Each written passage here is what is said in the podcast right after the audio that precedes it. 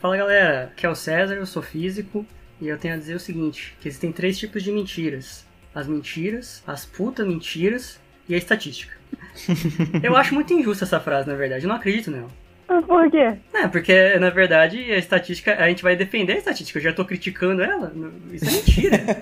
deixa comigo, deixa comigo que a minha frase conserta. Mas às vezes a estatística deixa a desejar, né, também. Não, sim, mas tipo, eu... É que nem previsão do te... é que nem a previsão do tempo, né?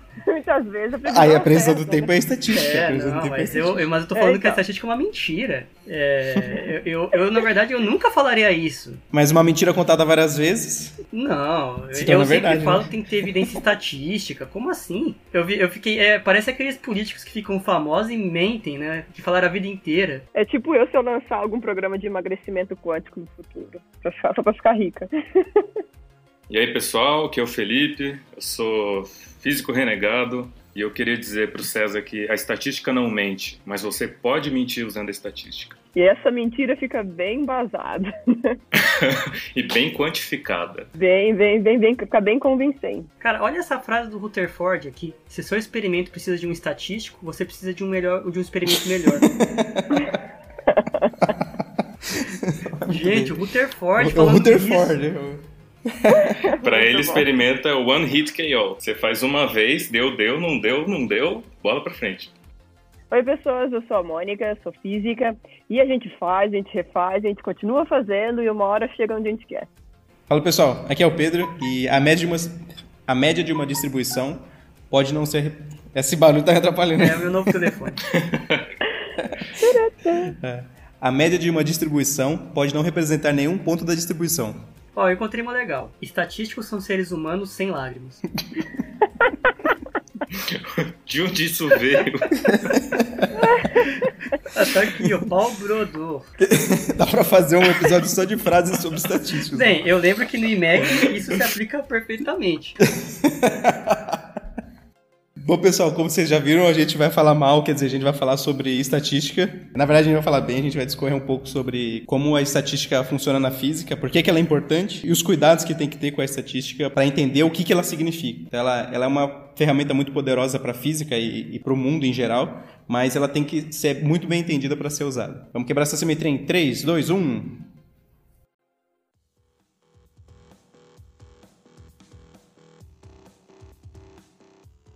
Quem que começou a usar estatística a primeira vez? O exemplo mais antigo que eu conheço, que é um exemplo mais dramático assim, é o Laplace estimando a massa de Saturno. De Saturno?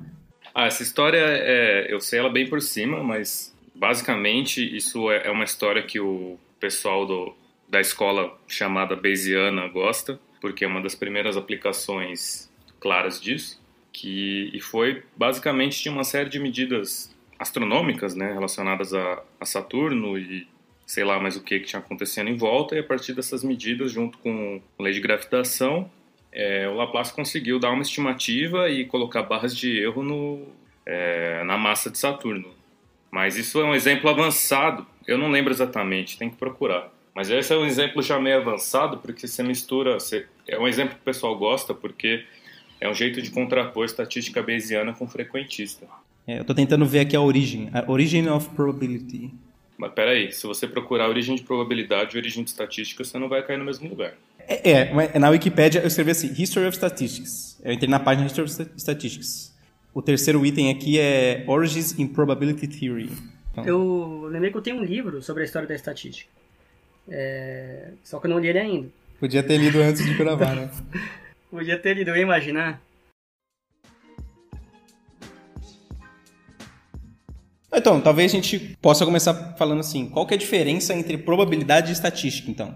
Por exemplo, se a gente fala, eu acabei de jogar aqui no, no Google, menino Pedro, você fez um negócio muito interessante sobre estatística na época da Copa do Mundo, que está relacionado estatística com probabilidade, com, a- com, sei lá, vencer um jogo, vencer uma Copa. Porque no fundo, quando você vai fazer isso, você pega a estatística dos jogos que já passaram e você pensa, ah, fulano deve ganhar de ciclano.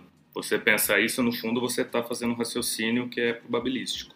Você sabe que você pode errar, mas você tem certa confiança de que está certo. Eu eu fiz um vídeo no meu canal de YouTube que tá meio parado, no qual Tá bem eu discu- paradinho. Tá bem parado. Ainda bem legal. Bem legal ele, mas tá bem parado. É que é falta tempo, né?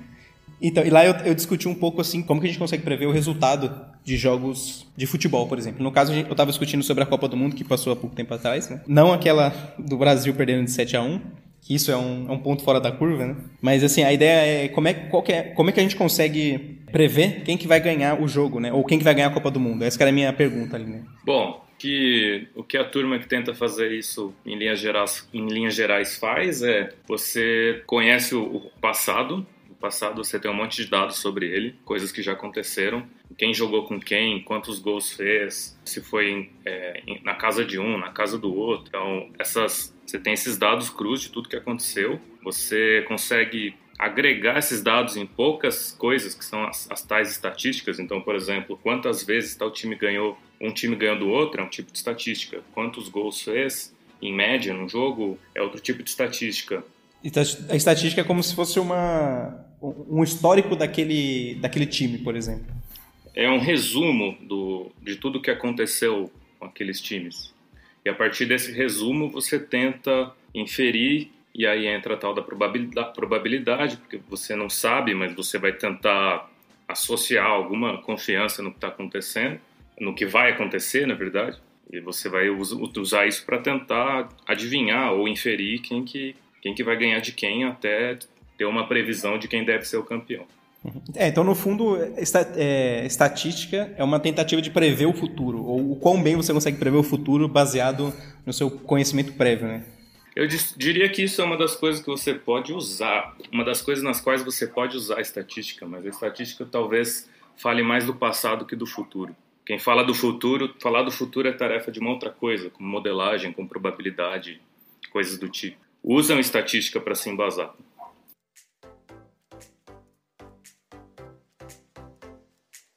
Tava pensando assim, de. É uma coisa meio lúdica. De, sei lá, você, por exemplo, aprendeu sobre lançamento oblíquo no colégio, sabe todas as equações, e um amigo seu vem fazer uma aposta com você, de dado um chute que você vai dar sempre com uma, uma força parecida, onde vai cair a bola. Você não pode falar num ponto específico com 100% de certeza, porque você precisa. Você vê que a bola não cai sempre no mesmo lugar, ainda que você, você chute mais ou menos sempre da mesma forma. Então você teria que aplicar assim, graus de probabilidade, assim. Tipo, você arriscaria as suas bolas que vai cair naquela região.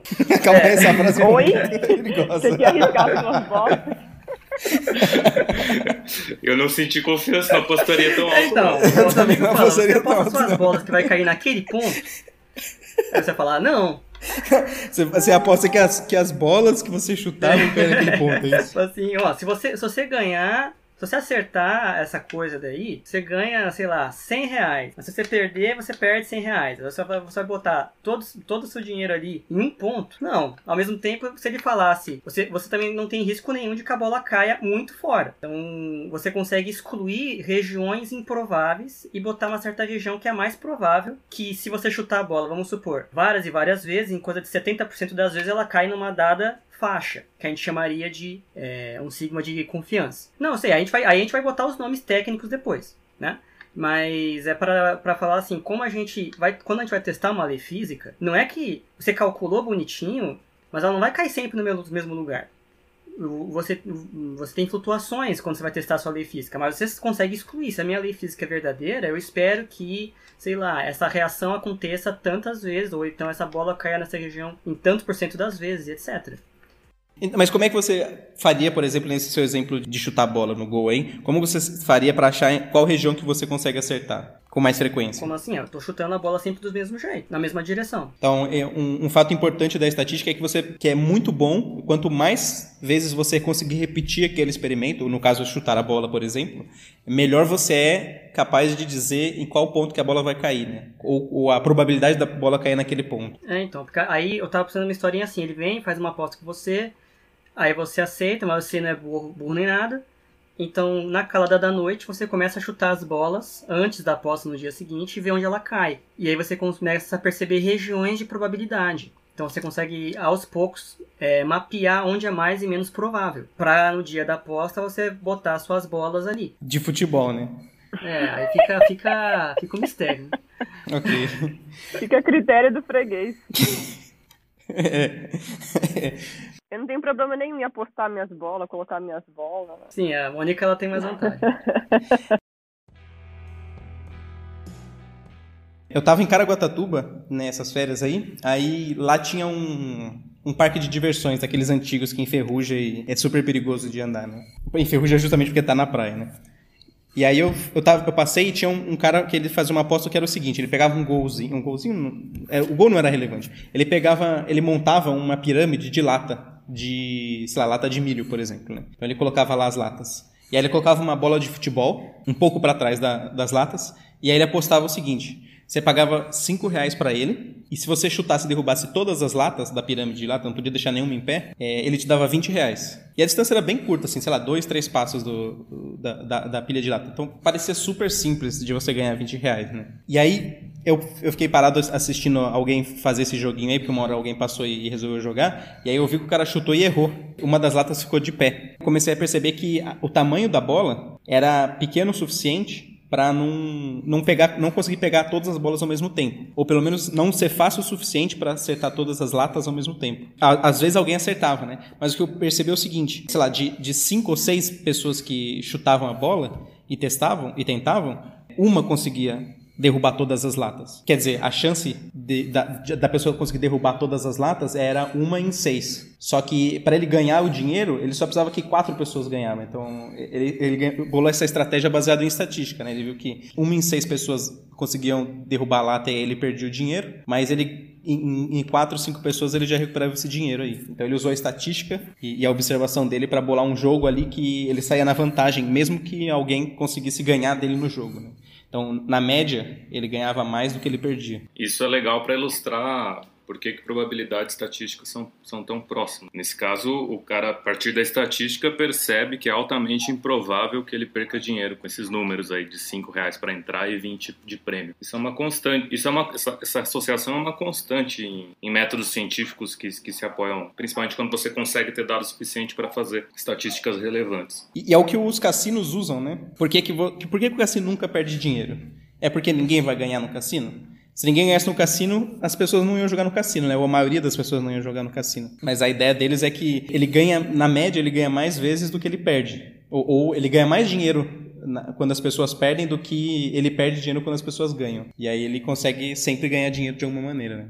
Esse exemplo da aposta e do, e do cassino ilustra outra coisa importante, que é você planejar experimentos. Quando você vai planejar um experimento, você tem que ter geralmente você quer ter, com, com base em algum modelo, algum conhecimento prévio, você planeja experimento para coletar estatísticas que provem qual, o ponto que você está tentando provar, ou então refutem o ponto que você está tentando provar, né? Uma das duas coisas. Não, prova experimento de neutrinos, né? A, a chance de um neutrino interagir com a matéria é, é muito baixa. Então, para a gente aumentar essa chance, né? A gente vai fazer o quê? A gente vai aumentar o tamanho do experimento, aumentar o número de possíveis interações que existam com o neutrino, mas com o neutrino com a matéria. Mas isso daí foi por quê? Porque alguém estudou isso e sabia, né? Quais as chances de um neutrino interagir com a matéria. Então, alguém teve que estudar essa parte aí para poder desenvolver o experimento depois.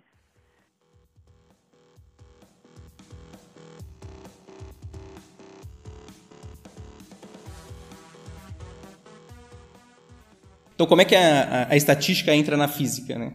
E por que, que ela é uma parte tão importante? Porque ela está associada com como a gente entende o processo de medida de alguma coisa.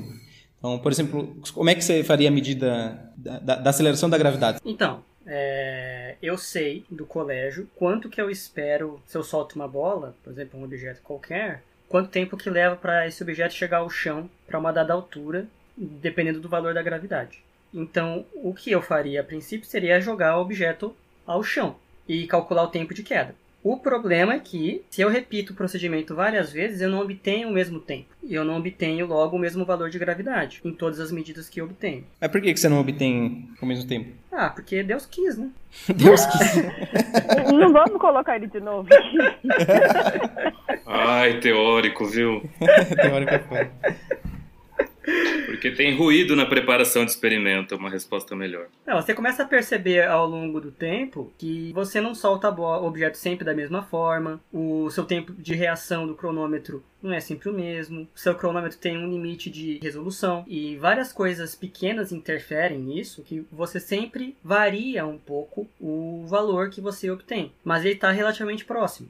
Então você, embora não saiba o valor exato da gravidade, você consegue botar uma certa região, digamos, é 9,8 mais ou menos 0,2 metros por segundo ao quadrado, em que está esse valor, dependendo do, do, do quão sensível é o seu experimento. E você vai fazendo isso e vai reduzindo essas barras de erro, mas ela nunca cai a zero, como seria um cálculo teórico. Mas você consegue excluir outros modelos. Por exemplo, você consegue excluir que a gravidade é, é excluir dentro de uma certa probabilidade que ela não é, sei lá, 15 metros por segundo ao quadrado, ao nível do mar. Ah, foi isso que deu. Não foi isso que deu na minha. em Física 1, no meu lado é, de Física 1. perfeito. O meu, meu grupo meu a gente 13. encontrou exatamente isso. Então eu vou botar, eu vou botar 40 metros por segundo ao quadrado. okay. Melhor. Você consegue excluir que é, que é 40, pelo menos uma grande probabilidade que não seja. Porque se fosse, esse valor não estaria dando consistentemente naquele aquele resultado. Então, como eu tentaria determinar o valor de G, seria isso. Eu repetiria o experimento várias e várias vezes e veria como se comportam todos esses dados dentro do, do valor né, que eu espero. É, mas percebe que você, falou certo e aí, na verdade, assim, você falou errado, mas aí depois você consertou um pouquinho, né? Não é que você exclui 40 porque que a gravidade puxa você, não puxa você a 40 metros por segundo. Você nunca consegue esse é, o, esse é o ponto da estatística. Você nunca consegue provar com, com certeza que a gravidade não puxa você a 40 metros por segundo ao quadrado. O que você consegue falar é que a sua medida da gravidade. Como é que eu vou falar isso? Tem que ser cuidadoso nessa frase. A sua confiança de que não é 40 é muito grande. Isso. Você consegue dizer que a confiança de que não é 40 é, sei lá, 99,999999999%, mas você nunca chega no 100%. E né? o que é essa confiança? É a confiança de que se você fizer uma medida da gravidade, ela não vai dar 40, se você fizer, sei lá, 10 a sexta medidas. É a probabilidade? É a probabilidade de quando você fizer o experimento, você obter o resultado 40 para a gravidade é de 10 a. Você tem que fazer 10 a 6 experimentos. É a, a probabilidade de você ah, conseguir ter. Beleza. Não, é que é, tem esse, esse, essa coisa que é sutil.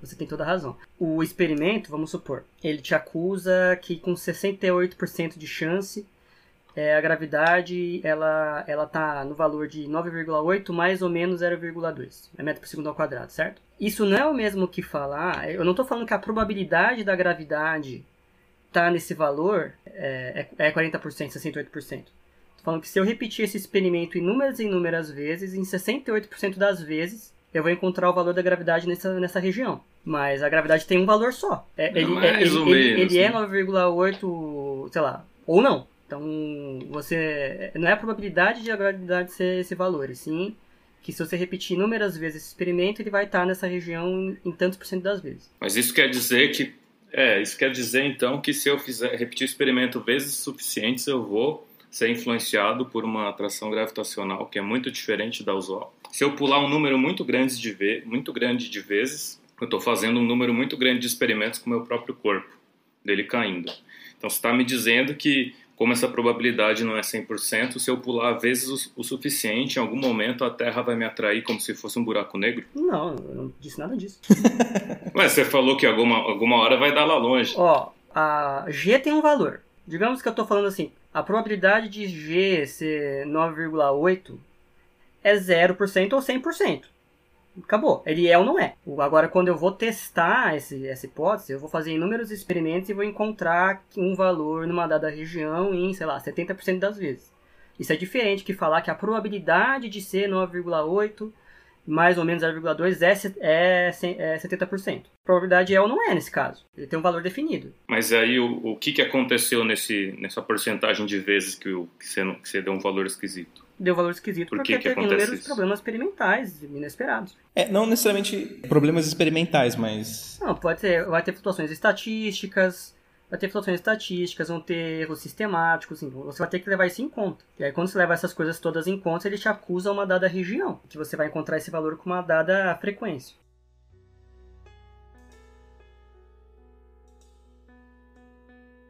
Então, então esse é um, é um ponto fundamental, né? Qualquer medida que a gente fizer, ela vai estar sujeita a flutuações estatísticas, quer dizer, é, o experimento ele vai dar resultados diferentes, o esperado é que não muito diferentes, devido a ações que a gente não tem controle, né? Né, porque assim, eu acho que eu estou me expressando mal. É, a, você dá uma da, da região para G, sei lá, essa, esse parâmetro aí. A chance de ele estar tá lá, ou ele está, ou ele não está nessa região. Se ele está ou não está, então a chance de ele. Qual é a probabilidade de ele estar? Tá? É 0% ou é 100%, sei lá. Ele está ou não está. Então, falar que a chance é de 70% é, não faz sentido nesse caso. O que faz sentido é repetir inúmeras vezes o experimento e o meu resultado deve cair nesse range tantos por cento das vezes. Eu lembro que eu vi isso em alguns lugares que os estatísticos eles gritam quando eles ouvem falar que a, a probabilidade de G estar entre 9,6 e 10 é 68%. Eles gritam que falam que é, é, ou ele está ou não está, logo a chance é 0% ou 100%, acabou. É que você tem que separar o, o que você chama de realidade física do que você acessa com o experimento físico. Né? Então, realidade física é isso que você falou. O G é, tem um valor e não tem outros. Ele tem um valor, portanto, ele não tem nenhum dos outros. Agora, quando você faz o experimento, você, até por ter esse, um monte de outros fatores que você não controla, por exemplo, você não solta a bolinha sempre do mesmo lugar, ou então você não tem sempre o mesmo tempo de reação, ou então sua bolinha amassou, você não percebeu, quando ela toca no chão mudou um pouco no meio do experimento. Essas coisas podem acontecer até em não tão grosseiras, mas até em experimentos sofisticados acontece. Essas coisas alteram o, resultado do experimento, mas aí no fundo que você está analisando não é a, realidade física diretamente, mas é como ela se manifesta no seu experimento. Justamente porque o experimento, é, o, que, o que é exatamente o experimento? É, você tenta controlar as condições iniciais para você medir a condição final. Só que na, na realidade é mais difícil do que isso, porque tem coisas que você não consegue controlar. Por exemplo, te, na Terra tem um monte de coisa acontecendo ao mesmo tempo. Então, às vezes, tem uma vibraçãozinha que, por menor que seja, ela pode alterar o seu resultado do experimento, dependendo do experimento ser mais, mais sensível ou não. Ou o ar, ele está lá e, e, faz, faz vento e, e altera um pouco o seu experimento. Ou qualquer coisa que você não tenha levado em conta. Às vezes, você não sabe que tem algum efeito que você não conhece que por menor que ele seja, ele pode dar uma alteraçãozinha, ou, ou qualquer coisa. Então, o experimento, você tenta controlar, fazer o, o, mais perfeito possível, controlar todas as condições do experimento, mas sempre vai existir condições que vão interferir no resultado do experimento que você não consegue controlar. E, e essas condições, muitas vezes elas são aleatórias, porque elas acontecem o tempo todo e você não tem conhecimento delas. E, e elas vão alterar no fim o resultado do seu experimento. Às vezes pouco, um bom experimento altera pouco, e é, às vezes muito, né? Um mau experimento pode alterar bastante, aí você vai ter que fazer muitos experimentos para você achar um valor consistente, né? E, e, às vezes é assim, é um bom ou um mau experimento é simplesmente porque você não tem dinheiro ou, ou porque é muito difícil fazer aquela medida, né? Fica aquilo, na física você nunca provou, entre aspas, que tal coisa tem um dado valor ou que tal lei é 100% verdadeira, né? Você consegue excluir com certas probabilidades que não é um dado valor. Então a gente não, a física não tem certeza, né? Nesse particular não é que nem a matemática, né? É até um, um dos, uma das coisas que você pode argumentar desse argumento de provou cientificamente, né?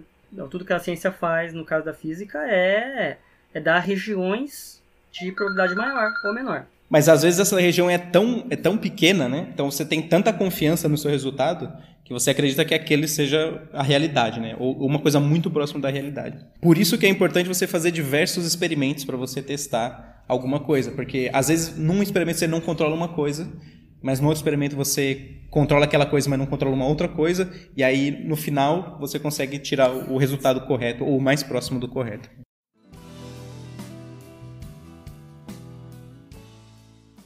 Tô achando a noção de experimento muito abstrata ainda.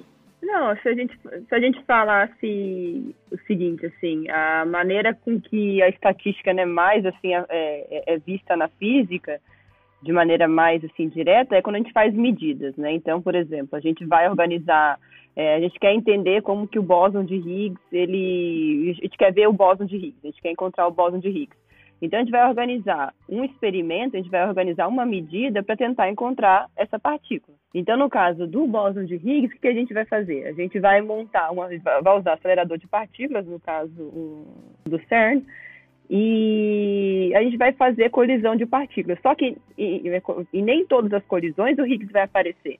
Né? Então, algumas colisões você vai ter, você colide partículas, vão ter várias outras partículas saindo dessa colisão. E em algumas poucas situações, vão aparecer, vai aparecer o Higgs. Então a gente fica refazendo, refaz, refaz, refaz, refaz, refaz, refaz, e faz muitas vezes essas medidas para ter certezas, para ter dados sobre a detecção dessa partícula ou não. Então, por exemplo, quando o Higgs ele foi anunciado, né, quando, bom, o, o, o experimento foi montado há muito tempo, ficaram fazendo várias, várias, várias medidas, e quando ele foi anunciado, acho que foi em 2012, ninguém falava, ah, com certeza achamos o Higgs. Por quê? Porque eles não tinham dados suficientes. Hoje em dia ninguém fala, com certeza achamos o Higgs. Eles falam, com 99,999% de certeza, a gente achou o Higgs. Então, é, essa, a ideia de experimento é mais ou menos isso, né? Montar uma situação para que você consiga fazer o estudo que você precisa. Talvez seja legal falar por que, que o Higgs não aparece sempre. Na, na verdade, antes disso, eu queria comentar que esse, esse experimento do Higgs é interessante porque ele também ele aborda um conceito que é, não é tão simples de visualizar em outros lugares, né? É assim, para detectar o Higgs, como é que eles um, um, dos canais que eles chamam de canais limpos do Higgs, né? Que é, que é mais fácil de ver o Higgs, é o Higgs que decai em dois fótons. Ou seja, como é que você sabe que tinha o Higgs ali? Você observa esses dois fótons, mede a energia deles e aí você reconstrói a massa da partícula que gerou esses dois fótons, que é a massa do Higgs, 125 gigaelectronvolts por c quadrado. Só que você não sabe se esses fótons vieram do Higgs mesmo ou não. É, vale a gente falar que o negócio todo é que no experimento do Higgs, por exemplo, a gente não consegue enxergar o Higgs diretamente, porque ele vai decair muito rápido, né? Então a gente consegue enxergar os produtos dele. Então é isso que, o, que é que você está falando. Exatamente. E isso também gera um erro experimental, né? Que às vezes você está detectando uma coisa que não é o Higgs. Você acha que é o Higgs, mas não é o Higgs. Ele parece muito com o Higgs, mas não é o Higgs. E, a, e à medida que você vai obtendo mais experimentos, você espera detectar mais coisas que são Higgs do que coisas que não são Higgs. E aí você tem um, o seu sinal lá. Geralmente no seu sinal você tem um ruído de fundo, ou, ou background em inglês, e você tem o seu sinal. E, e, esse ruído de fundo eh, são as medidas que você pensa que é verdade, mas não são. E, e o seu sinal são as medidas que são de fato verdade. Só que elas são, você está medindo as duas coisas entrelaçadas, você não consegue distinguir um do outro. Né? Então você tem que montar um experimento de forma que você espera que o seu sinal ele seja maior, pelo menos um pouco maior do que o seu, que o seu ruído de fundo, para você conseguir distinguir uma coisa da outra. Se você não conseguir tirar o seu ruído de fundo, você não consegue fazer a medida que você quer. Talvez um exemplo legal relacionado a isso, um negócio mais cotidiano que está acontecendo comigo agora, é o seguinte: imagina que você está em casa de boa, você por algum motivo resolveu prestar atenção em, em quantos latidos de, de, cachorro você consegue ouvir em um tempo aí, só porque você está entediado, você quer ocupar seu tempo. E aí você começa a ouvir um latido, depois outro latido, aí tem quatro cachorros latindo ao mesmo tempo, de repente não tem nenhum. Mas não tem só isso, tem outros ruídos acontecendo. Por exemplo, às vezes passam aquela moto barulhenta e você não consegue ouvir mais cachorro nenhum, ou então às vezes passa um ônibus que nem é tão barulhento assim, mas atrapalha um pouco você distinguir o que é latido do que é outro tipo de som, tipo ou passa o carro pessoa do funk tossindo, também. ou passa o carro do funk. Aí o carro do funk pode ter os dois, né? O carro do funk às vezes late também, né? é, tem um engraçado. é.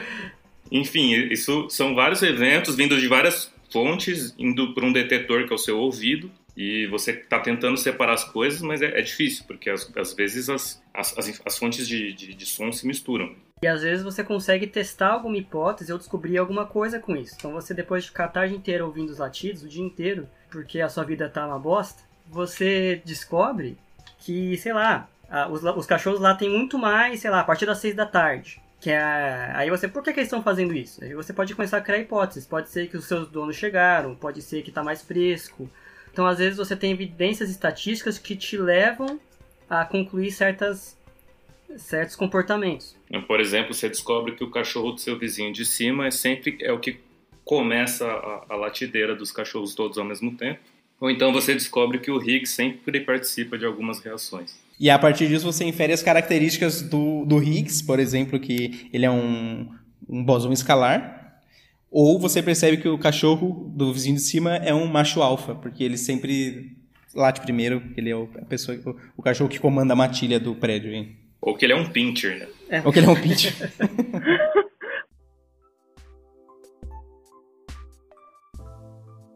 Outro exemplo de física é, é um pouco abstrato, mas menos do que o Higgs, né?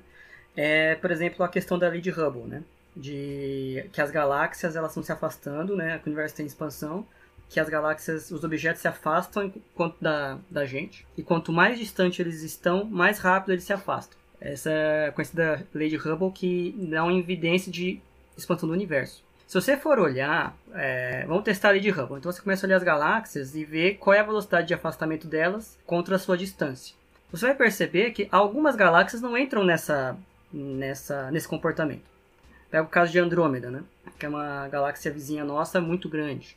Andrômeda está se aproximando da Via Láctea, né? E não se afastando. Então, você acredita nessa lei porque você vê que Andrômeda é uma exceção. Então, provavelmente, ela está andando para nossa direção por um movimento próprio dela. Mas não quer dizer que o universo não esteja em expansão. Quer dizer que ela está se movendo em uma dada direção com uma dada velocidade que compensa essa expansão do universo. Que é indicada pelo fato de que a imensa maioria das outras galáxias está se afastando e de uma maneira bastante consistente. Então eu não preciso, quando você usa argumentos de estatística, não preciso que todos os pontos ali que eu estou medindo tenham o comportamento esperado. Né? Na verdade, isso nunca acontece. Eles desviam um pouco do que você espera. O que você, o que, o que você precisa é que uh, você tenha uma concordância geral de todos eles. Né? E esses desvios te permitem descobrir coisas novas, geralmente. Né? Nem nesse caso você percebe que Andrômeda tem um, um movimento particular. Que que é dela. Exato, que é dela, que é, a gente chama de, eu acho que velocidade peculiar, se eu não me engano. Que tem um movimento devido à expansão do universo e movimento da própria galáxia. E nesse caso, a Andrômeda ela já estava com uma certa velocidade que compensa a expansão. Mas não era assim, você bate o olho, vê que a Andrômeda se aproxima e fala, ah, essa daí é uma mentira. Porque a Andrômeda está se aproximando, então é, é balela. Não você consegue inferir uma série de comportamentos interessantes e pegar, olha, então na verdade a Andrômeda tem uma velocidade própria de tantos quilômetros por segundo, e etc, etc, etc. Ligando isso com as frases do começo, né, não é que a estatística mentiu sobre Andrômeda, é que ela, ela falou sobre um, um escopo maior, mais amplo, e Andrômeda em particular você tinha que testar com um pouco mais de carinho, mais atenção. Mas acho que esse é um exemplo legal, né? Porque às vezes as pessoas em física pegam um contra-exemplo que parece não se encaixar em, um, em, uma, dada, em uma dada lei e usa isso como um argumento para falar que a lei é falsa. E esquece que tem inúmeras coisas por trás no comportamento físico de um dado objeto que podem dar essa ilusão de que a lei não funciona. No caso de Andrômeda, ela tem uma velocidade própria, que parece indicar que a lei não é verdadeira por causa dela, mas ela vale para todo mundo. Então, isso é bastante interessante que quando você usa a física para provar alguma coisa, entre aspas, provar, né? Você usa argumentos de estatística tanto para dá evidências favoráveis, como você precisa de uma estatística contrária para você poder refutar alguma coisa. Então, mesmo, nunca basta você ver um ponto só e acabou. Né? Você refutou a lei. Você precisa de, de muitos dados. E é por isso também que as pessoas não acreditam num experimento só, né? Elas precisam de mais experimentos para acreditar. Né? E, e, mesmo assim, por exemplo, a LHC, que é um experimento dificílimo e que provavelmente ninguém vai repetir num futuro próximo, qual foi a estratégia deles? Eles têm o um acelerador lá, o LHC, e tem dois experimentos, o Atlas e o Alice, que fazem a mesma medida, só que o diretor do instituto e os físicos responsáveis, eles garantiram que o Atlas não conversava com o Alice, para que nenhum dos dois interferisse no experimento um do outro. Então eles fizeram dois experimentos completamente independentes, sem conversar um com o outro, para ver se o resultado de um batia com o resultado do outro. E, e, eles viram no final das contas que batia, que o Higgs tinha a massa. Os dois mediram a mesma massa sem se conversar, que é uma maneira de com, só com um LHC você conseguir fazer pelo menos dois experimentos, né? Para ter certeza que você acertou ou não na sua medida. Para a gente não se perder aí, LHC é o, é o acelerador em si, né? Então, ao redor desse acelerador tem vários experimentos montados. Dois deles são esses daí que o Pedro falou, o Alice e o Atlas, para fazerem essas medidas. E uma coisa legal que, é, que deve acontecer no futuro, não sei se próximo ou distante, porque a escala de investimento que essas coisas exigem é grande, é, veja como que, que essa, essa descoberta do Higgs se comporta em experimentos que sejam qualitativamente diferentes, né? que não sejam só o mesmo tipo de experimento montado em outro lugar, mas que sejam experimentos fundamentalmente diferentes. Em vez de ser um choque de partículas XPTO, é um, uma outra coisa. Um outro evento que pode gerar o Higgs de uma, por um outro processo e, e ainda assim você, você vê o, como essas coisas se comportam. Inclusive, antes do LHC começar a fazer as medidas do Higgs, eles passaram por todas as medidas que o experimento antigo fez. Teve um experimento chamado LEP, que aconteceu no Fermilab, que ele colidia um positron e um elétron. E aí o que, que aconteceu? É, ele fez medidas importantíssimas, entre elas, por exemplo, uma medida do Z0 muito precisa, e, e, outras medidas importantes na física de partículas. E, e aí o LHC foi uma maneira de calibrar para ver se estava tudo certo com o LHC e também de comprovar se as medidas do LEP estavam corretas. Então o LHC passou a, pela energia onde é produzido o Z0 para ver se eles mediram certo e, e para ver se o LHC estava produzindo de fato o, o, dado de antes. Então, mesmo no caso de aceleradores, você ainda pode fazer cross-checks, né? fazer outros, outras checagens para ver se a sua medida tá, faz sentido ou não e se você realmente acertou naquela medida ou não. É, e o acertar é sempre com aqueles valores. Eu acho que é, é um em um milhão, né? no caso do LHC, né? 5 sigma. Então, que é assim, que aquilo que a gente está vendo deve ser o Higgs, é uma chance, grosso modo, de um em um milhão que não seja. Porque já acontece, às vezes, da gente ter evidência estatística parcial para algo e depois que você tira mais dados, o sinal desaparece. E aí você vê que aquilo era só uma flutuação.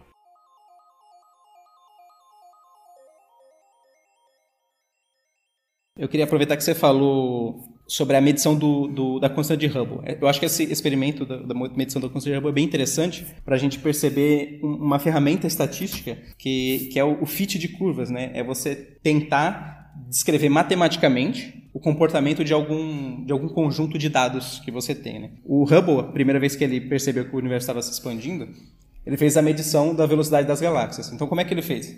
Ele pegou o telescópio dele e foi medindo a velocidade das galáxias. Como foi feita essa medição, acho que a gente pode conversar sobre isso num outro episódio, né?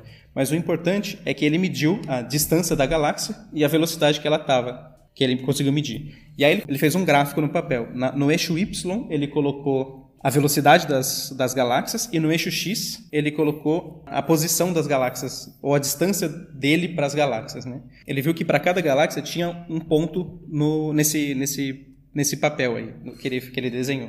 E esses pontos, eles, se você perceber, dá uma olhada no Google, tem uma foto do, do, do, gráfico da de Hubble, eles, eles parecem que eles são espalhados aleatoriamente nesse gráfico de papel aí que ele fez. Então tem vários pontos em vários, vários lugares diferentes. Porém, se você olhar com mais cuidado, esse, esses pontos eles parecem formar uma reta só que às vezes o, o ponto ele está um pouquinho acima da reta, um pouquinho abaixo da reta, às vezes cai em cima da reta, às vezes cai mais para baixo, às vezes cai mais para cima. Então é como se, na verdade, é isso que está acontecendo. É, ele ele está medindo uma coisa que parece uma reta, mais uma flutuação estatística em volta dessa reta. Né? E aí uma das, das propostas da estatística é qual é a melhor reta que traça esses pontos experimentais que você mediu. E a partir dessa, dessa reta, o Hubble achou a melhor reta que passa por esses pontos. É, o Hubble definiu o coeficiente angular da reta como uma constante, porque para ser uma reta tem que ser constante, né? E, e aí ele mediu esse coeficiente angular baseado na melhor reta que descrevia esses pontos, aí a menos dessa flutuação estatística. E esse valor desse coeficiente angular é a constante de Hubble. Então é, é assim que se faz uma medida experimental. Você pega vários pontos, você vê qual que é a curva que melhor descreve esses pontos e aí os parâmetros que descrevem essa curva são os parâmetros que você está medindo, na verdade.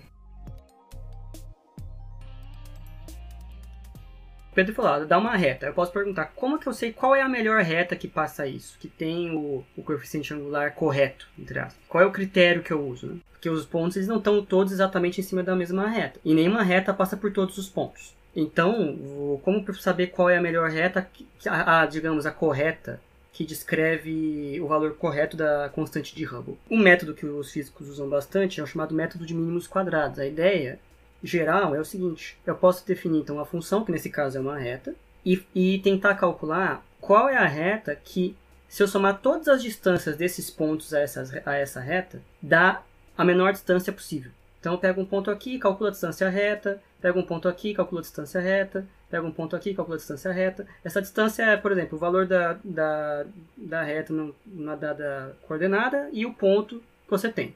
Por exemplo, a distância no eixo y, né? o valor da reta em x igual a 5 e o valor do ponto em, em x igual a 5. Você faz essas diferenças e como você vai ter pontos abaixo e acima da reta, para você não ter contribuições negativas, você eleva ao quadrado essas distâncias. Então, fica um método de mínimos quadrados, né? o menor quadrado, digamos assim.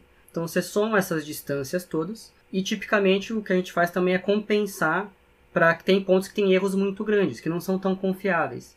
Então, você não quer que aquele ponto tenha é, o mesmo peso que um outro ponto que seja bem confiável. Então, quando você tem esse fator, você, você tem que levar em consideração a barra de erro ali que você tem, a confiabilidade nas suas medidas daquele ponto. Então, quando você faz a soma das distâncias todas e, e pondera aí pelo, pela confiabilidade de cada ponto, você vai ter um método que te, te retorna, olha, a reta que dá o menor erro total, né, que seria a menor distância dos pontos à reta é essa. E esse vai ser o, o essa é a ideia que geralmente os físicos usam para ter o que a gente chama de um best fit, né? o melhor ajuste ao conjunto de dados que você tem, que não precisa ser uma reta. Nesse caso era uma reta, mas dependendo do experimento pode ser uma parábola ou alguma outra função que você quer ajustar.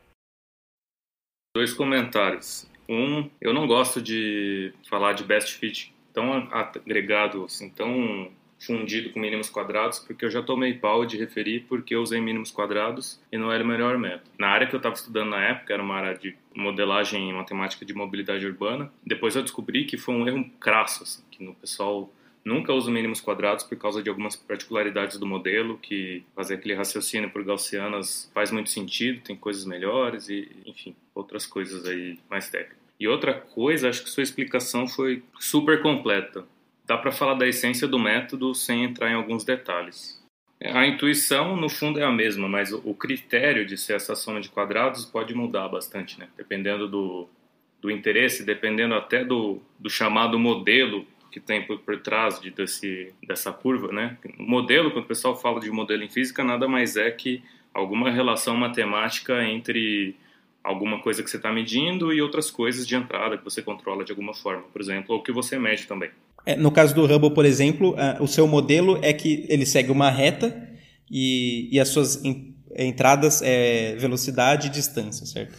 É isso aí. Ô Felipe, mas eu achei importante o que você falou. Eu, eu, a sua crítica, no caso, era que é errado associar mínimos quadrados com o conceito de best fit. No sentido de que você pode ter outros métodos que fazem best fit. E no sentido também de que mínimos quadrados não só não é o melhor método, como às vezes ele pode ser o pior método. Eu, eu a única vez que eu li a respeito que era naquele livrinho lá do aquele laranjinha do voo. Livro maravilhoso. É, ele falava que não era usado módulo porque computacionalmente era mais fácil você mexer com quadrado. É que não tinha placa de vídeo quando ele escreveu esse livro.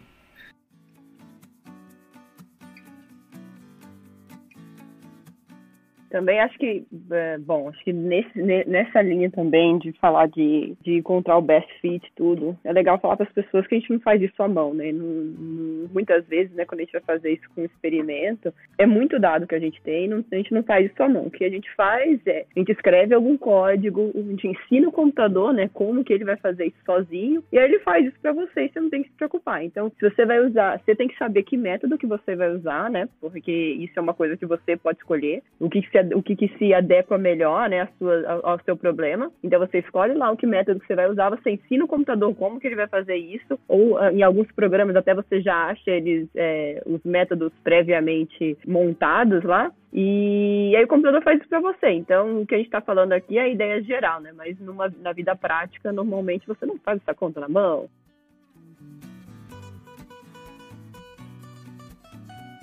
Tá, então bom, para a gente pensar então de maneira assim um pouco mais né, sólida né, nessa ideia de distribuição estatística, a gente pode pensar numa coisa assim. Vamos imaginar que a gente está fazendo um experimento junto, assim, todo mundo consegue fazer. Não é um experimento que a gente precisa de equipamentos, não é um experimento que a gente precisa de computador assim muito grande. Só para a gente pensar junto, tá? Imagina que você está sua sala de aula, seu seu trabalho, seu um lugar que você convive com várias pessoas. Você consegue fazer, você consegue olhar e ver que as pessoas têm alturas diferentes. Tem o fulano que é mais alto, o Beltrano que é mais baixinho, tem alguém que é super mais alto, mas você consegue ver que, sei lá, a maioria das pessoas tem um, um, um certo padrão, né? Então a gente consegue mais ou menos pensar em arrumar essa gente toda, em arrumar essas alturas todas num gráfico. Então que tal se a gente pensar assim, vamos, vamos, vamos, vamos dividir é, alguns inter... algumas alturas possíveis da galera. Então vamos ver, vamos começar, vamos começar pensando. Quantas pessoas daqui do meu trabalho, daqui da minha sala de aula, têm alturas entre um metro e meio e um metro e sessenta? Ah, deixa eu ver, ó, fulano, beltrano, ciclano e fulano lá. A Mônica tá nesse meio também, porque a Mônica tem 1,53,5. E o César, 1,53. né? o Cezinha também, Eu né? tenho 65. Ah, o César tá na próxima. O César tá na próxima? Hum, tá. Eu tô, a Mônica tá no 1,53 metros de altura, mas então eu tô nessa primeira distribuição ali. E junto comigo tem mais, sei lá, uns dois, três gatos pingados. Aí você vai para pro próximo intervalo, sei lá, de 1,60 a 1,70. Apesar da altura, ela é uma grande física, né? Oi, gente, muito obrigada. Espero ser uma grande física algum dia. Nossa, tá, tá caminhando, engatinhando, né? Então vamos pensar que Tá, então o próximo intervalo, um e- de 1,60 a 1,70. Aí você conta mais X tantas pessoas, provavelmente mais pessoas do que do primeiro intervalo. Aí você vai assim, você vai montando, né? Então foi de 1,5 de 1,5 até 1,60, de 1,60 a 1,70, 1,70 a quem é o próximo 1,80, aí depois 1,80 ao 1,90 e depois do 1,90 a 2. Você vai conseguir ver que né, as pessoas elas vão se encaixando aí nesses, nesses, nesses intervalinhos e que você, você vai colocando o número de pessoas, né? Você vai construindo barrinhas relacionadas com o número de pessoas que, que caíram nesses intervalos, você vai, você vai ver um padrão, você vai ver uma distribuição de como que essas pessoas estão arranjadas é, nesse, seu, nesse seu experimento. Então, essa é ideia mais básica de distribuição, de distribuição é, estatística que a gente consegue ter. Nesse experimento, como que a gente imagina que o resultado vai ser? Você vai ter maior, vai ter, vai ter mais gente, mais pessoas, uns 60 e 70, uns 70 e 80. Acho que uns 75. Depende da região, né? Mas acho que uns 75. Eu acho que deve ser a média. Então, é, no, no, no intervalinho de 1,70 a 1,80 é onde você espera encontrar o maior número de pessoas, né? Então, vai ser uma distribuição que vai começar com poucas pessoas, ela vai aumentando, chega, né, no máximo, que é mais ou menos em torno do pico de 1,70 a 1,80, e aí, conforme você vai, você vai é, andando, né, nos seus intervalinhos, o número de pessoas também vai diminuindo. Então, ele começa pequeno, aumenta e depois diminui, né? Essa é uma distribuição estatística possível, né? Um tipo de distribu- de distribuição estatística possível é o que a gente chama gaussiana. Hum. É, também é, é chamada de curva de sino, porque ela parece um sino, né? Começa pequena, aumenta e depois diminui. Então, esse é um tipo de distribuição, a gente usa ela bastante. Então, tipo, muitas, muitos modelos que a gente precisa é, modelar, ela- a gente vai usar esse- essa distribuição porque ela representa bastante coisas, né? Então, que nem esse exemplo simples de exemplo de, de altura, né, que a gente pode fazer em qualquer lugar, tem muitos outros fenômenos que também repetem esse mesmo padrão. Então, é uma coisa que é bastante utilizada.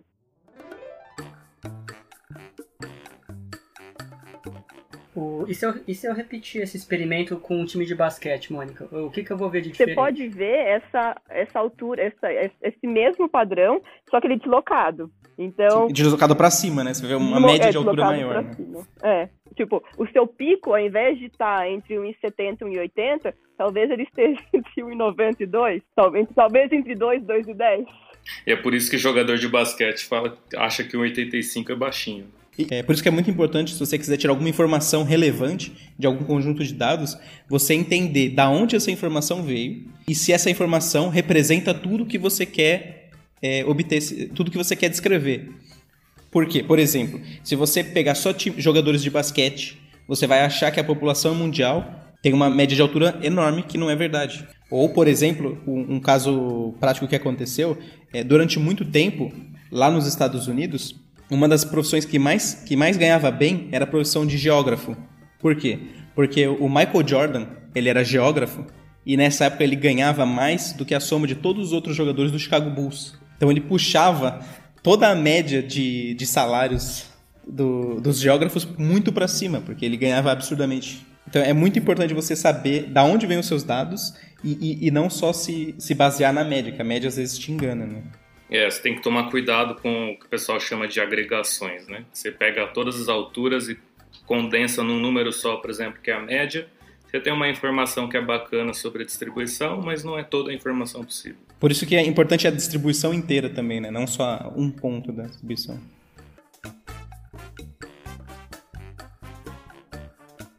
E aí tem dois pontos importantes que a Mônica falou, né? Um é então é onde está centrada essa curva, né? No caso dos times de basquete é 1,90 e pouco, por exemplo, na, na sala é 1,70, sei lá, e outra com larga ou com fina ela é. Então, se você tem muita gente ao redor desse, desse ponto central aí, a sua curva ela tende a ser mais fechada. Significa que a distribuição está acusando que tem pouca variação daqueles valores lá no seu conjunto de dados. Agora você pode ter variações maiores, então você teria uma, um sino mais achatado, né? Então esse, esse, essa largura, que a gente dá o nome de desvio padrão, ela é importante para você entender o comportamento dos seus dados. Posso pegar, por exemplo, as notas das pessoas numa prova e ver, sei lá, que a nota média foi 5 e, sei lá, a maior parte das pessoas ficaram entre 2,5 e 7,5. Mas eu poderia ter uma, uma sala que a galera é nerd pra caramba e a média foi, sei lá, 9 e quase todo mundo ficou entre 8,5 e 9,5. É possível. Então, dependendo do dado que você tem, esse, você pode estar mais achatado ou não, e você pode ter uma média, né? Um, está centrado no valor menor ou não. É, no caso do time de basquete, eu tenho a sensação de que essa, que, nessa, que essa distribuição seria mais fina, né, em torno do ponto médio. A sensação que eu tenho, porque eu não conheço um time de basquete. Porque eu imagino que todo mundo deva ter mais ou menos a mesma altura. Agora, numa sala de aula, né, são todos os tipos de pessoas mais diversos, eu já imagino essa distribuição mais larga. É, agora, se você fizer, por exemplo, com uma família específica, né? Então, se, se, você quiser fazer só com a sua família, você também vai ter uma, uma distribuição que não corresponde com, com, a média da população, vai corresponder com a sua família, porque é, é esperado que as pessoas da sua família tenham mais ou menos a mesma altura, né? Eu sou a mais baixa da minha família.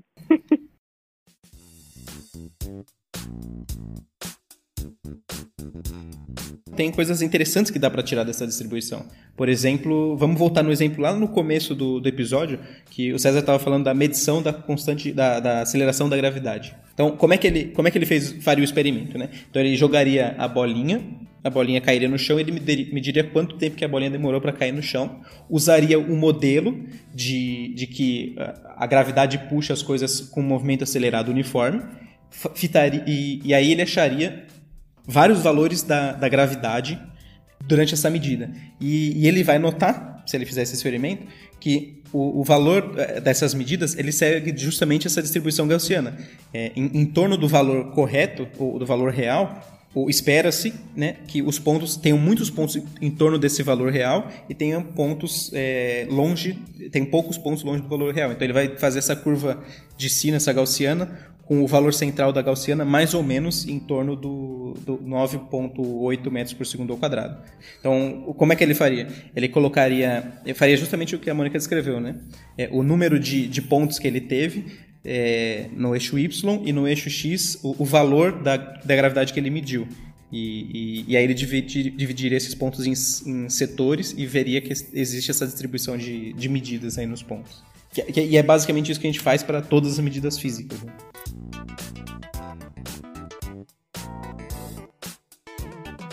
Eu também queria falar um pouco sobre os, os enganos que as pessoas cometem quando elas falam de distribuições. Né? Por exemplo, imagina esse exemplo da, da Mônica, das alturas que a Mônica falou. Né? Imagina que a gente pega é, a altura de nós quatro aqui do, do, do Physicast. Vamos fazer esse experimento agora para o pessoal ver, quer ver? Qual que é a sua altura mesmo, Mônica? 1,53 e meio centímetro. Meio centímetro, esquece esse meio. Ok, ok. César? A minha é 1,70 e Felipe? 1,70. 1,70 também. Então, se a gente fizer a média das pessoas é, do Physicast, então eu somei todas as alturas e dividi por 4, certo? A, a média das alturas deu 1,64 centímetros. Perceba que a média dessa distribuição não corresponde ao valor de nenhuma das pessoas da distribuição, que foi a minha frase lá no começo. Então, nenhuma das pessoas do Physicast tem 1,64 de altura. Mas se a gente fizer a média da, da altura das pessoas, vai dar 1,64 justamente porque a distribuição ela não corresponde ao valor de um ponto da, da, da, sua medida, ela corresponde ao conjunto de pontos total. Então é muito comum as pessoas interpretarem como a média, a, a, a distribuição como sendo o valor de uma medida. Né? E isso é um erro que acontece bastante com as pessoas. Né? Mas e percebe também que o fato de duas pessoas terem 1,70 de altura puxou essa média mais para cima, né? Eu tô com 1,53,5 de altura, né? Eu estou bem mais para trás, mas como duas pessoas tinham uma altura maior, né? Essa média foi puxada mais para cima porque o peso lá em cima era maior. Você achou que ficou mais para cima? Eu achei, uai, não ficou? 1,64. 1,64. Ficou, Quanto que ficou deu? menos do que o César. Ficou menos do que o César. A média ficou menor do que a média ficou menor do que, as, que- do, do que os três mais altos. Mas quanto que o César tinha? 1,65. Ah, então eu escutei errado. Então apaga isso. Não, e, e geralmente a média, ela geralmente não reflete hum, é, ninguém da distribuição, muitas vezes, né? No caso, filhos por mulher, né? Se você pega, no caso do Brasil aí, quantos filhos por mulher, pegar todas as- mulheres do Brasil, dividir pelo número de filhos que elas têm, você vai encontrar um valor quebrado. Vai encontrar provavelmente 2, alguma coisa, né? E ninguém tem 2, alguma coisa filhos, né? Você tem 1, 2, 3, 0, mas não tem números quebrados. Então, a- fazer a média é um exemplo de um dado que ele te dá uma informação genérica da, da sua distribuição, mas que tipicamente não reflete, em muitos casos, né? Ninguém que está lá dentro. Às vezes sim, mas muitas vezes não, se você tem essas distribuições com números inteiros, por exemplo. né? É, o ideal é que além da média você tenha outros dados dessa distribuição, né? Por exemplo, desvio padrão, né? Ou seja, a largura, né, desse desse desse desse sino. É, e- e essa largura ela está associada com o- qual que é a probabilidade de você sortear uma pessoa aleatória, por exemplo, da Terra, e ela ter a, a, média, a, a altura dela igual à média. Né? Então, é isso que significa esse, esse desvio padrão, essa, essa largura do sino em relação na gaussiana. Né? É a probabilidade de você pegar aleatoriamente uma pessoa na Terra e, e ela ter a média da Terra. Qual é a probabilidade? Ou, ou qual é a probabilidade dela estar longe dessa média, né? Então, uma pessoa de 2 metros de altura, se você quiser pegar aleatoriamente uma pessoa e ela ter 2 metros de altura, ela tem uma probabilidade muito mais baixa do que uma pessoa que está na média da Terra. E, e essa probabilidade depende do- da largura do sino ou do desvio padrão da gaussiana. É, vocês lembram algum um misconception de probabilidade que o pessoal comete bastante? Cara, eu tive que explicar para um data engineer com 10 anos de carreira na mesma empresa semana passada a diferença entre mais provável e sempre. Esse é um misconception que me tira o sono. assim. Então, então, então explica aí qual que é a diferença de mais provável e sempre. É, pa- parece, parece que é uma coisa trivial, mas é, às vezes quando você está falando de probabilidade você esquece essas coisas. Né? Qual é a diferença de mais provável e sempre? Diferença entre mais provável e sempre, que sempre é sempre e mais provável é você pode esperar que aquilo vai acontecer, mas talvez não aconteça. Então, por exemplo, se você falam muito bem do, do horário dos ônibus em algumas cidades do Canadá, por exemplo, né? ou mesmo no Brasil, em Curitiba. Então, é mais provável, você pode falar que é mais provável se o, na escala do ônibus está escrito que ele vai passar 3,5, é, é mais provável que ele vai passar as 3,5, mas pode ser que ele não passe. Agora, se você coloca sempre, como, como por exemplo, o sol sempre se põe.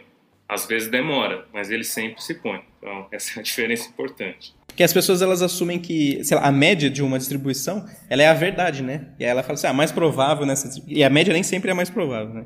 E, e aí ela fala assim, ah, a média é, é essa, vai acontecer sempre isso aí, né? E, e não, não acontece, né? Ju- Justamente o contrário. Às vezes é impossível acontecer aquela média lá, como no caso de, sei lá, a média de, de filhos é 3.5, né? Mas no caso do mais provável, essa é uma diferença importante para a média, que o mais provável com certeza acontece. No nosso exemplo aqui, a média de alturas dos no, de nós quatro é um 64, e a, altura, se você sortear uma pessoa aleatoriamente do, de nós quatro, a altura mais provável é 1,70, porque tem duas pessoas com, com essa altura. Então, O mais provável sempre acontece, e não é o sempre, porque você pode sortear a pessoa que não tem um- 1,70 entre nós quatro. E, ah, inclusive, a é importante quando você, no caso do Brasil ainda, saindo da da física, né? Mas quando você tem sistemas que tem uma grande des- desigualdade, é, muito heterogêneo, a média ela se torna um valor meio enganoso. Então, vamos pegar um exemplo, um exemplo bobinho, né?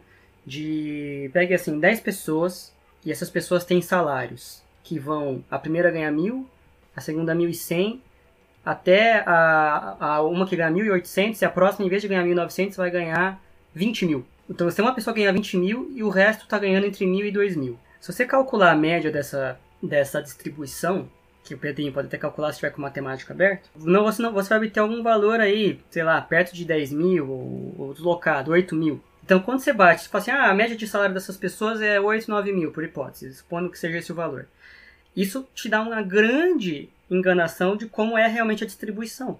É, aí você tem outras grandezas que te dão informações melhores nesse caso. Você tem a mediana, e você tem a, a moda. Então a mediana ela pega qual é o valor que metade das pessoas ganham abaixo daquele valor e qual, metade das pessoas ganham acima daquele valor. Nesse caso, acho que daria R$ 1.400. A moda é o valor mais provável. Né? Nesse caso, ninguém. Mais provável porque todos têm salários diferentes, mas os salários mais prováveis estariam entre mil e dois mil e não perto de 8 mil ou 9 mil, como seria a, a média aí. Então, a média tem que ser tomado muito cuidado também em sistemas muito heterogêneos. Esse é um outro, eu, que eu acho que é um outro misconception, né? Então, se você pega no Brasil a renda média sendo dois mil reais, você na verdade imagina que a esmagadora maioria das pessoas deve estar ganhando perto de mil, já, já que tem algumas poucas que ganham um salários gigantes, 30, 40, 50 mil, que deve estar puxando para cima e você está obtendo dois, que não é grande coisa. Né? Então esse 2, na verdade, ele é um valor provavelmente inflacionado em relação à maioria das pessoas do país.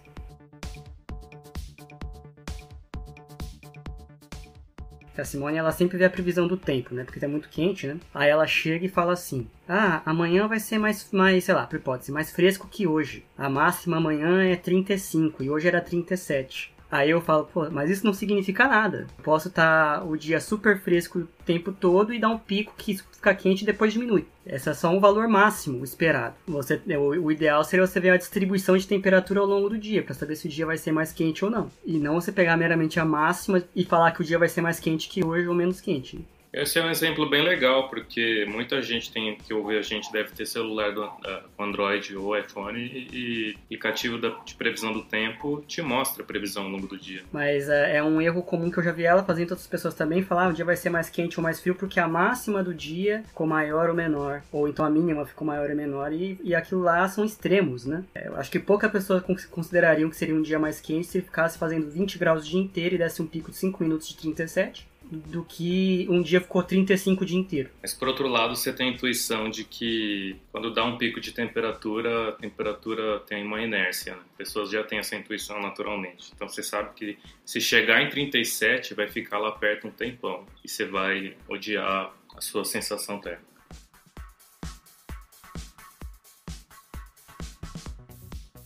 Eu lembrei de um que eu mesmo faço, sacrilégio. Eu faço e é, é, de família. Meu pai também faz, provavelmente meu avô também faz. E provavelmente o filho vai fazer. É, se, espero que não. Espero que eu não passe isso pra frente. Mas é, se eu vou numa loja 20 vezes e dá tudo certo, e na próxima dá, dá meio errado, eu nunca mais volto lá.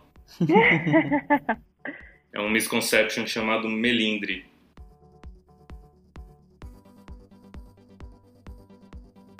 Olha, o Brito, o Brito da FAPESP, ele sempre falava nas reuniões dele que se você pega a média do, do PIB de, dos estados brasileiros, essa média não serve para nada, só serve para se você quiser fazer política pública com base nisso, você só vai aumentar a desigualdade, porque o PIB de São Paulo é ridiculamente maior que o PIB de qualquer outro estado ele puxa a média lá para o alto e a média não está muito, mas ainda assim essa média está muito, ao mesmo tempo que ela é muito abaixo do PIB real de São Paulo, ela, é muito acima do PIB dos outros estados. Então você fazer políticas públicas de aquecer a economia para subir o PIB, por exemplo, e achar que isso tem algum impacto em desigualdade é um desconcerto.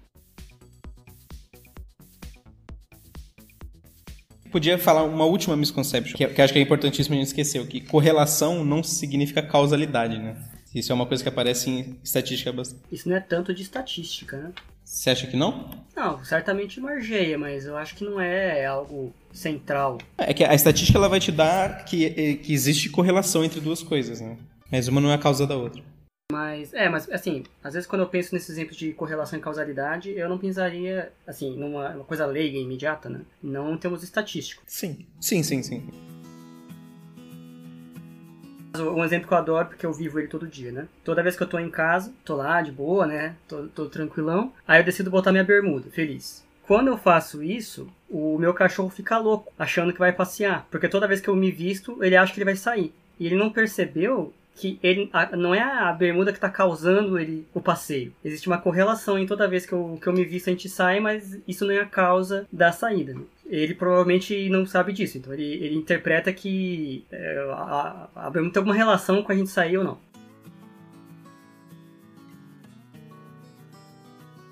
A, a estatística ela é uma ferramenta muito boa para descobrir a correlação entre duas ou mais características de um objeto. Né? Por exemplo, no, no caso da lei de Hubble, a, que existe uma correlação entre a distância que a galáxia está da gente e, e a velocidade da galáxia.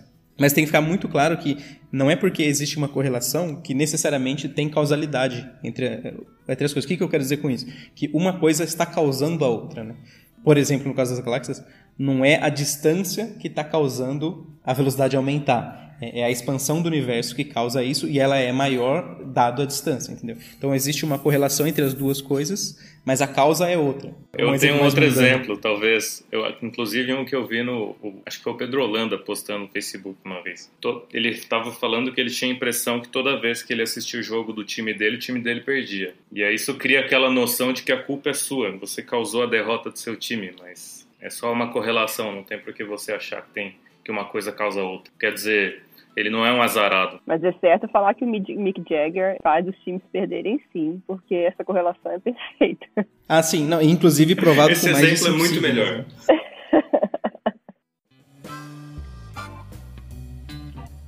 Esse exemplo é muito bom, Felipe. Você não lembra do Povo Pô na, na, na Copa de 2010? Que ele, o Povo Pô, ele era um Pô, é, ele, ele botavam ele para tentar adivinhar quem ia ganhar, né? Nos jogos da, se não me engano, era nos jogos da Alemanha, que ele vivia num aquário alemão. Aí eles botavam o povo, tinha duas caixinhas com comida, cada caixinha tinha uma bandeira de um país, era a Alemanha e o seu adversário naquele jogo, e a caixa que ele escolhesse indicava quem ia ganhar. E ele acertou 100% das vezes. Todas as vezes que ele, que ele botou, ele acertou. E aí era engraçado que quando teve um jogo que eu acho que era Alemanha e Inglaterra, em alguma das fases da, da Copa, botavam uns cartazes assim: The Octopus can be wrong.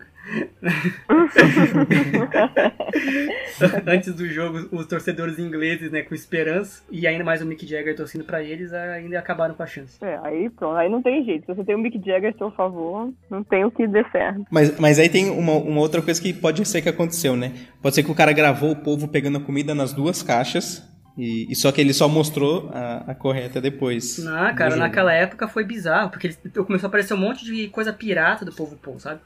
Apareceu papagaio, apareceu não sei o que, canário, macaco. Fizeram de tudo no mundo inteiro, cara. E quando veio a Copa do Brasil em 2014, usaram um tatu, né? Tatu. Aí era um tatu. Só que o tatu, ele, ele se recusou a escolher. Ele cavou um buraco e ficou lá. Ficou lá, então a gente não, nem a previsão dele a gente teve. É, ainda bem, porque senão ele ia ver o 7x1, né? Né, então, ele, ele falou, eu não, não, quero, não quero estragar o prazer da galera. é, ele viu o futuro, ficou desesperado e se enterrou, né? É, não, ele viu, exato, depois daquilo, qualquer um se enterraria. Bom, pessoas, então é isso. Esse foi mais um episódio do Physicast. Não deixe de seguir a gente nas nossas redes sociais. Procura a gente lá no Facebook, no Instagram, no Twitter, que a gente vai tentar sempre postar novidades para vocês, tá bom? Não esqueça de mandar pra gente críticas, sugestões, uh, ideias de novos episódios, mandar só um oi que a gente gosta também. Pode ser, pode ser pelo. Não, só um oi não, porque senão vai 500 e-mails oi. Caça a gente lá que a gente vai curtir interagir com vocês, tá bom? Um super beijo e até a próxima. Tchau.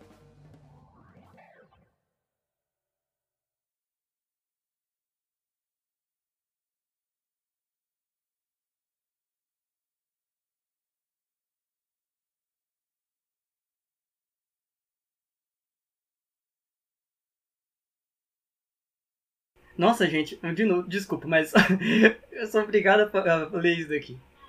Uma, uma, recente, uma recente pesquisa dos, dos homens norte-americanos encontraram que 42% estão acima do peso, 34% estão criticamente obesos e 8% comeram a pesquisa.